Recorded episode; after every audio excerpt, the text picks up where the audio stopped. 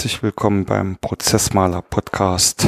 Mein Name ist Bernd Ruffing und nach fast einjähriger Pause sind wir nun bei Folge 94 angekommen und ich möchte euch heute gern etwas über meine neue Sichtweisen zum Thema Prozessmittelierung erzählen.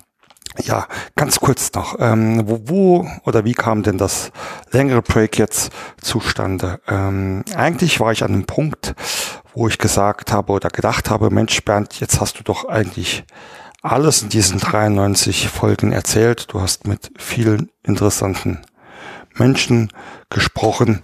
Ähm, Gibt es denn da wirklich äh, noch etwas zu erzählen. Und äh, ja, da deswegen einfach mal beschlossen, ein kurzes Break einzulegen. Und vor kurzem hat mich einer der Hörer äh, einer älteren Folge bei LinkedIn angeschrieben und zu mir gesagt, Mensch Bernd, ähm, wie ist denn das jetzt mit der Prozessmodellierung äh, bei dir? Da bist du da immer noch bei deinem Ansatz oder hast du da äh, deine Meinung verändert? Ähm, und wir haben dann so diskutiert und im Nachgang ist mir eigentlich aufgefallen äh, oder erstmal aufgefallen, wie stark ich mich doch die letzten zehn Jahre auch selbst entwickelt und verändert habe und dass aus diesem Grund äh, eigentlich noch lange nicht alles erzählt ist, sondern äh, es mit Sicherheit zu jedem Thema auch nochmal neue Sichtweisen und Erfahrungen gibt.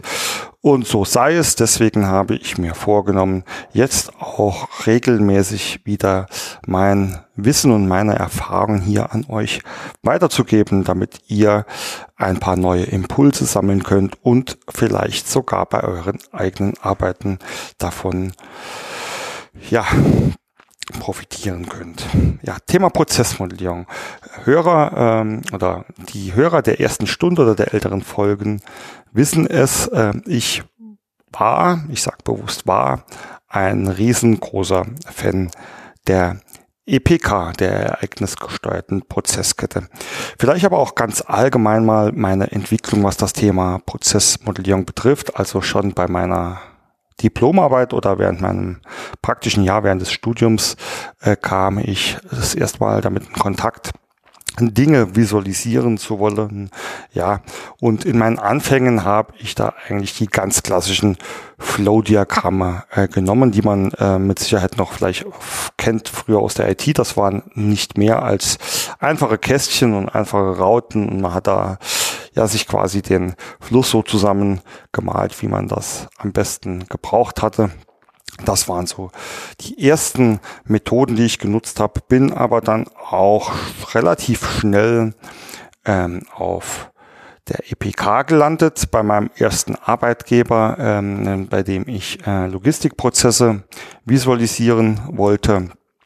Da nutzten wir Visio, äh, aber äh, wir wussten auch, dass das eine EPK ist, aber so richtige Regeln äh, gab es da nicht. Wir haben da quasi auch jeder der Kollegen da frei runter modelliert, was wir denn gerne so wollten. Und ähm, dann bin ich in meinem späteren Dasein im internen Prozessmanagement äh, auf äh, auf das Tool Ares gestoßen, das wir damals äh, mit eingeführt haben. Und damals haben wir dann das erste Mal kennengelernt, was denn so eine EPK äh, wirklich bedeutet, ähm, wie man die zusammensetzt, welche Möglichkeiten man da hat, äh, sind da auch entsprechend mehrfach drauf geschult worden. Und so habe ich mich relativ schnell in die EPK verliebt, weil ich sie sehr, sehr einfach ähm, gefunden habe, äh, dennoch ähm, sehr, sehr mächtig. Also man konnte dann wahnsinnig viele Dinge damit tun. Was haben wir damals gemacht? Natürlich hauptsächlich Prozessabläufe visualisiert, die ähm, einmal das Handeln im Tagesgeschäft darstellen sollten. Ähm, wir haben da auch getrennt Ist- oder Soll-Prozesse aufgenommen. Wir haben diese Modelle ebenfalls dafür genutzt, äh, die Basis für IT-Konzepte zu bilden. Also wir haben da an vielen Stellen sowohl die Methode als das Tool auch ähm, sehr, sehr ausgereizt. Ähm, ja, als ich mich dann selbstständig gemacht habe, 2012 war ich dann auch ähm, relativ schnell in einem Projekt als Prozessmodellierer engagiert. Auch dort war die ähm, EPK mit vordefinierten Konventionen das Maß aller Dinge beziehungsweise die ausgewählte Methode. Äh, und auch da habe ich das äh, mit Begeisterung genutzt, bis ich dann irgendwann äh, in einem ja, in einem Training äh, über mehrere Tage mir mal BPMN 2.0 angeschaut habe. Ja, ich ähm, wusste ähm, das zu schätzen. Es ist auch nicht so, dass mir das nicht gefallen hatte. Aber Punkt, äh, da gibt's ähm, andere oder mehr Folgen äh, dafür. Ähm, ich bin immer irgendwie noch bei der EBK hängen geblieben, ja. Über äh, einige Projekte, die ich dann über den Jahr, über die Jahren gemacht habe, bin ich äh, immer wieder auch mit anderen Tools oder auch anderen Methoden ähm, konfrontiert worden. Äh, aber egal, was ich da gesehen oder was ich da angewendet habe, äh, ich bin immer zu dem Entschluss gekommen, die EPK bleibt doch einfach noch die beste, beste Möglichkeit, weil ich ähm, da einfach auch äh, diese Gestaltungsfreiheit habe, ähm, alles so zu tun, wie ich will, ohne mich an irgendwelche Standards und Regeln halten zu müssen, ja. Äh, und BPMN, das war für mich immer der, die, die, die Notation, die hauptsächlich dafür gedacht worden ist, dass man irgendwann auf Basis dieser Prozesse äh, die Workflows automatisiert.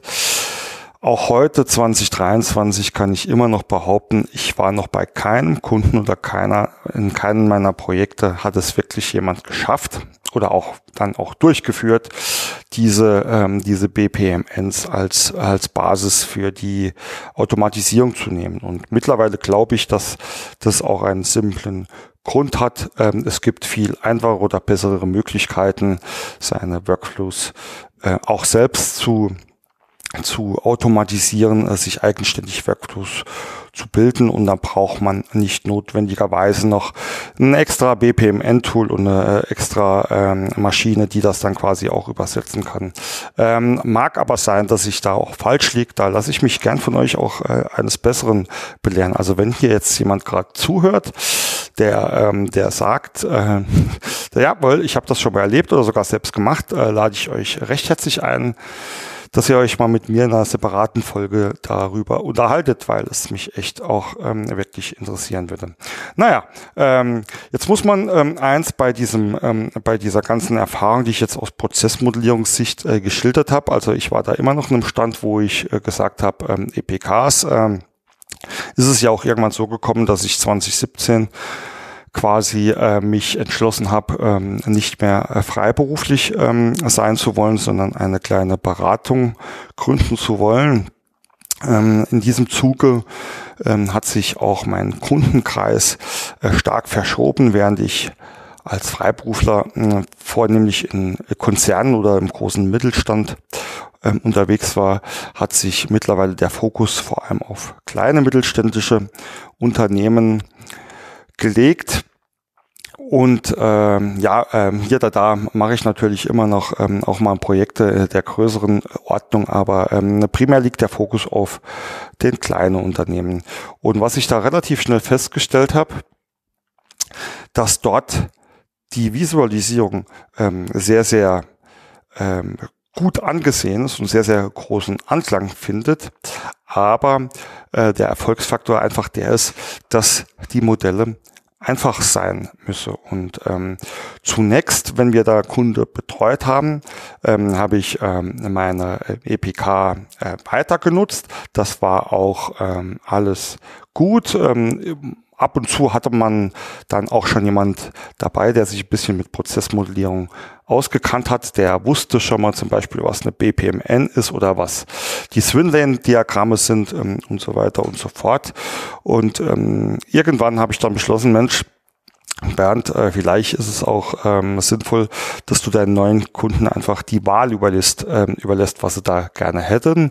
Er hat das dann eine Zeit lang ausprobiert und ähm, ja, eigentlich festgestellt, dass tatsächlich die, die Swimlane-Diagramme äh, besser funktionieren. Äh, dabei war es noch nicht mal notwendig, dass da die BPMN-Symbole und Logik benutzt wurde ist. Also es gab tatsächlich auch Kunden, die wollten einfach ihre EPKs von oben nach unten äh, eben in Swimlanes getrennt haben. Das war auch alles okay. Äh, das haben wir dann so eine ganze Zeit lang mit meinem Team auch gemacht und nach und nach habe ich ähm, dann Folgendes gemerkt. Äh, bei der EBK war es mir wichtig, dass neben den Tätigkeiten äh, mindestens noch die auszuführende Organisationseinheit äh, mitmodelliert ist. Und sehr, sehr oft haben wir hier auch noch die äh, Input- und Output-Daten, Dokumente etc. mit dran modelliert. Ähm, in besonderen Fällen oder ähm, auch ähm, je nach Auftrag haben wir noch zusätzlich die genutzten Systeme mit dran gemalt und Irgendwann, äh, ich kann ehrlich gesagt gar nicht mehr genau sagen, warum äh, es so war. Irgendwann habe ich mir mal hier so ein äh, Modell des Kunden ausgedruckt und an die Wand gehängt und habe ein bisschen Abstand genommen und eigentlich gedacht, Mensch Bernd, das ist doch viel zu kompliziert. Das, ähm, was heißt nicht zu kompliziert? Gedacht, Mensch Bernd, für dich ist das klar. Aber was denkt jetzt ähm, jemand, der hier äh, auf so ein Ding schaut und plötzlich sieht, äh, plötzlich da diese hunderte Kästchen und die vielen Farben und diese viele, diese vielen Linien, Kanten und Verzweigungen sieht, was denkt der da? Und dann bin ich so ein bisschen in mich gegangen, habe gedacht, Mensch, Bernd, das da ist doch, kann doch nicht alles sein. Ja, und dann habe ich einfach mal versucht, das, das gleiche Modell äh, in BPMN zu modellieren und äh, per se war es nicht wirklich viel besser. Äh, die, ähm, die verschiedenen Verantwortlichkeiten waren klar durch die separaten Pools ein bisschen besser ge, ähm, ge, gekennzeichnet. Aber auch da hat man ja jede Menge Symbole, Artefakte oder wie man es noch immer äh, nennen will, die man benutzt. Und äh, da bin ich zu dem Entschluss gekommen, dass das Thema Prozessmodellierung so zumindest in meinem Kundenkreis nicht richtig funktionieren kann, weil es zu viele Informationen enthält, die man gar nicht wirklich benötigt. Und dann ähm, habe ich den klassischen Ansatz ja der Prozessoptimierung genommen. Wenn ich was optimieren will, schaue ich erstmal, was ich weglassen kann und bin dann zu der Idee gekommen, dass es ja für unsere Kunden, die oftmals äh, noch gar nicht wirklich mit Prozessmodellierung oder Dokumentation oder Prozessmanagement allgemein in Kontakt gekommen sind, äh, zu, zunächst ganz wichtig ist, dass sie einfach nur die, die Basics, die, die einfachsten Grundlagen der Abläufe kennenlernen, und zwar die Tätigkeiten, also das was, das gemacht wird, äh, in einer logischen Reihenfolge natürlich, sofern das möglich ist und ähm, wer es tut. Und habe dann eigentlich äh, quasi genau das versucht, mir einmal als EPK nur die, ähm, die Tätigkeiten, die Funktionen modelliert mit den jeweiligen Bubbles der Verantwortlichkeiten das gleiche als EBK mit den äh, mit äh, im, im Swimlane ähm, Modus und äh, dann auch als BPMN. So, und ähm, dann habe ich festgestellt, Mensch Bernd, das ist aber jetzt wirklich einfach. Auf dieses auf dieses Modell ähm, in diesem Modell kann jeder egal wie ähm, auf, auf einen Eckblick zu erkennen, was zu tun ist, äh, wann, also in welcher Reihenfolge es zu tun ist und wer es tut, ja und ähm, habe das dann in den ersten Kundenprojekten mit eingebracht und tatsächlicherweise, äh, die waren alle fasziniert, weil das so einfach war. Es hat sich dann, um jetzt auch hier äh, den Bogen zu kriegen, relativ schnell herausgestellt, dass die ähm, die Leute gern äh, oder die Swimlane-Variante, ähm, also horizontal von links nach rechts, ähm, befürworten und ähm, ob das jetzt die BPMN-Symbole ähm, sind oder die eigengestrickte EPK-Symbole, war per se egal. Aber irgendwann haben wir uns mit dem Team geeinigt, okay, lass uns einfach die BPMN-Symbole nutzen. Das heißt ähm, quasi nur die ganz, ganz wenigen Symbole, die Kreise als Start oder als Endtrigger, ähm, die Tätigkeitssymbole äh, für die für die Aufgaben und die Prozessschritte und ähm, es ist natürlich, was jetzt das hier noch dazu gehört, auch die Rauten für die Verzweigungen. Selbst die Parallelabläufe ähm, bilden wir in der Regel gar nicht mehr durch die Plusabläufe ab. Und ähm, das machen wir jetzt schon eine gute Zeit lang, also ich würde sagen, mindestens seit zwei, drei, vier Jahren äh, durchgängig. Und ähm, es ist absolut, ähm, es findet absolut Anklang. Jetzt wird der ein oder andere kommen und ähm, vielleicht sagen, Mensch Bernd, aber die müssen doch wissen, ähm, was da ein Input und was ein Output ist und was da, ähm, ähm, was da sonst vielleicht noch wichtig ist, welche Systeme sie nutzen. Dann ähm, muss ich sagen, das mag richtig sein. Also im, am Ende des Tages, ähm, um das gleich klarzustellen, will ich jetzt nicht behaupten, dass hier meine Methode des Goldene vom Ei ist und es nichts Besseres gibt. Ihr kennt da meinen Ansatz. Es viele Wege führen nach Rom und äh, richtig ist immer das, was äh, funktioniert, ja.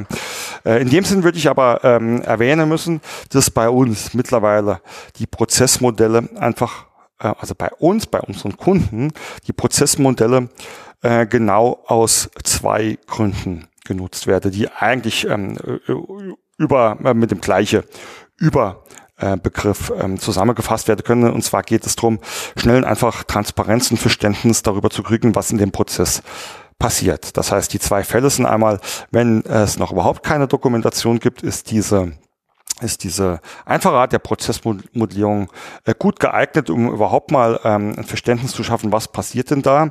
Und zwar ähm, für alle Beteiligten und da äh, dieses, diese Methode so einfach ist und von jedem verstande werden kann, äh, kriegt man da auch sehr, sehr viele Leute unter einen Hut und durch die Swimlane-Variante, das ähm, befürworte ich mittlerweile stark, ist einfach die Zusammenarbeit ähm, besser zu erkennen. Also im ersten Moment geht es darum, bei einer Erstaufnahme oder Erstgestaltung der Prozesse wirklich darauf zu achten, dass ähm, alle ähm, das gleiche Verständnis von dem Kern eines Prozesses, nämlich dem, dem Was und den, der Ab Abfolge und den Tätigkeiten haben. Ja. Und zum Zweiten empfehle ich unsere Kunden immer genau dieses Modell zu nutzen, wenn sie äh, neue Mitarbeiter bekommen, um denen auch einen einfachen Einstieg zu gewährleisten. Nämlich was ist oft der Fall, wenn man neue Mitarbeiter habt, entweder man äh, arbeitet ihn mündlich ein und oder man gibt ein riesen Pamphlet an Arbeitsanweisungen, die hauptsächlich noch äh, in Prosa geschrieben sind und dann verstrickt man sich zu sehr in Details und bleibt nicht mehr auf dem Kern. Und ähm, ich äh, sage, ein einfaches Prozessmodell hilft hier schnell Verständnis ähm, zu schaffen, auch für neue Mitarbeiter. Ein dritter Punkt, den kann ich jetzt noch hinzufügen. In manchen Prozessen macht es, äh, macht es ähm, Sinn, sich diesen, dieses Modell auch ähm, groß, vielleicht auf einem DIN A0 auszudrucken und ja prominent äh, prominent dorthin zu hängen, wo die Tätigkeiten auch durchgeführt werden. Ja, also ein klassisches Beispiel finde ich ist immer äh, der Wareneingang. Da kann man ähm, äh, ein großes, ähm, großen Ausdruck mal machen, welche Schritte denn im Wareneingang zu befolgen sind. Aber, und das ist meine Kernaussage, äh, ich empfehle nicht mehr, diese Prozessmodelle dazu zu nutzen, um das komplette, um, um den kompletten Ablauf mit allen Facetten zu beschreiben und um quasi danach zu arbeiten. Das ist aus meiner Sicht mittlerweile, zumindest in meinem äh, Klientel, eine Illusion, dass wenn man da, ähm, wenn man da arbeitet den ganzen Tag, dass man sich die Prozesse hier durchliest und Schritt für Schritt ähm, da die durch dieses Modell geht oder da auch mal äh, nachliest. Ähm, das ähm, erfahre ich mittlerweile so nicht mehr so, dass wir ganz klar sagen, die Prozessmodelle als visuelle Hilfe, wenn es darum geht, wirklich ähm, eine Prozessbeschreibung zu erstellen oder die Prozess bis ins äh, Detail zu dokumentieren, also, was brauche ich denn zu einer Aufgabe? Was ist das Ergebnis? Wer macht's denn? Wer wirkt denn mit? Also quasi die ganze Palette der Prozessinformationen. Dann ähm, nutzen wir hier ähm, andere Werkzeuge, wie zum Beispiel die LIPOC, von der ich ja äh, hier auch schon ganz, ganz oft erzählt habe. Fazit ist also für mich, dass ich ähm, mein, meine Perspektive, meine Sichtweise ähm, der Prozessmodellierung in den letzten ja mindestens vier, fünf Jahren äh, doch äh, stark geändert habe. Äh, der, der Fokus oder ähm, der Hintergrund ist ähm, nicht nur möglicherweise, sondern äh, bestimmt ähm, auch darin zu finden, dass sich ähm, unser unser Kundenkreis verändert hat. Ähm, schon allein ähm, auch zu erwähnen noch ist, dass ähm, die Kunden, die wir betreuen, ähm, auch gar nicht die Kapazitäten haben, sich ähm, mit äh, intensiv mit Prozessmodellierung zu beschäftigen, also äh, die zu schulen auf BPMN oder denen Tools in die Hand zu geben, in denen sie diese Tools pflegen können. Da wäre der Aufwand ähm, viel viel zu groß und ähm, deswegen äh, sagen wir mittlerweile ich nenne sie vereinfachte BPMN-Diagramme, ähm, weil sie sich einfach den Standardsymbole der BPMN ähm, bin, ähm, äh, ja, bedienen. Aber wir nutzen vier, fünf, maximal sechs der ähm, ja knapp oder knapp über 220 möglichen Symbole und allein nur um mit äh, visuellen ähm, Möglichkeiten schnell für ein einheitliches Verständnis der Prozesse zu sorgen. Das Ganze, abschließend gesagt, funktioniert natürlich auch mit der EPK. Äh, nur ähm, die EPK in der Form, wie ich sie in früheren Podcasts vielleicht angepriesen habe, äh, diese, diese Idee existiert bei uns nicht mehr, obwohl sie selbstverständlich an vielen Stellen noch genauso funktionieren kann. Ja, äh, dennoch glaube ich, ist es einfach auch mal ein schönes Beispiel äh, dass ähm, ähm, oder wie sich so eine Prozessmanagementberatung oder Prozessberatung auch selbst entwickeln kann ähm, oder ähm, wie ich es immer gern form formuliere, äh, der Köder muss halt dem Fisch schmecken, nicht dem Angler. Ich habe einmal in meinem Leben ähm, die Erfahrung gesammelt, dass ich ein Tool, eine Methode aus meiner eigenen Perspektive so ausgereizt habe, weil ich absolut verliebt in die Möglichkeiten war, äh, leider in den Fachbereichen gar keine Anhänger gefunden habe. Seitdem weiß ich, es ist nicht wichtig, äh, was äh, mir am besten gefällt, äh, sondern was dem Kunden am besten oder dem Leser, dem Nutzer dieser Modelle am besten gefällt. Und in unserem Kundenkreis ist das definitiv eine sehr, sehr vereinfachte Darstellung, die ähm, auch nur begrenzt genutzt wird. So viel zum Thema Prozessmodellierung und wie ich meine Sichtweise verändert habe. Ich bin natürlich gespannt, ob ihr ähnliche Erfahrungen gemacht habt oder ähm, welche, welche Methoden und Werkzeuge ihr hier nutzt. Äh, freue mich, wenn er mir da eine Mail schreibt oder ihr wisst es, ähm, auf prozessmaler.de findet ihr noch mehrere Kontaktmöglichkeiten. Also ihr könnt mich auch gut auf äh, zum Beispiel LinkedIn erreichen. Ähm, dort poste ich eh regelmäßig ein bisschen was aus meinem Alltag. Ich freue mich von euch zu hören. Danke fürs Zuhören und ich wünsche euch viel Spaß und Erfolg bei eurer Prozessarbeit. Bis bald, Bernd.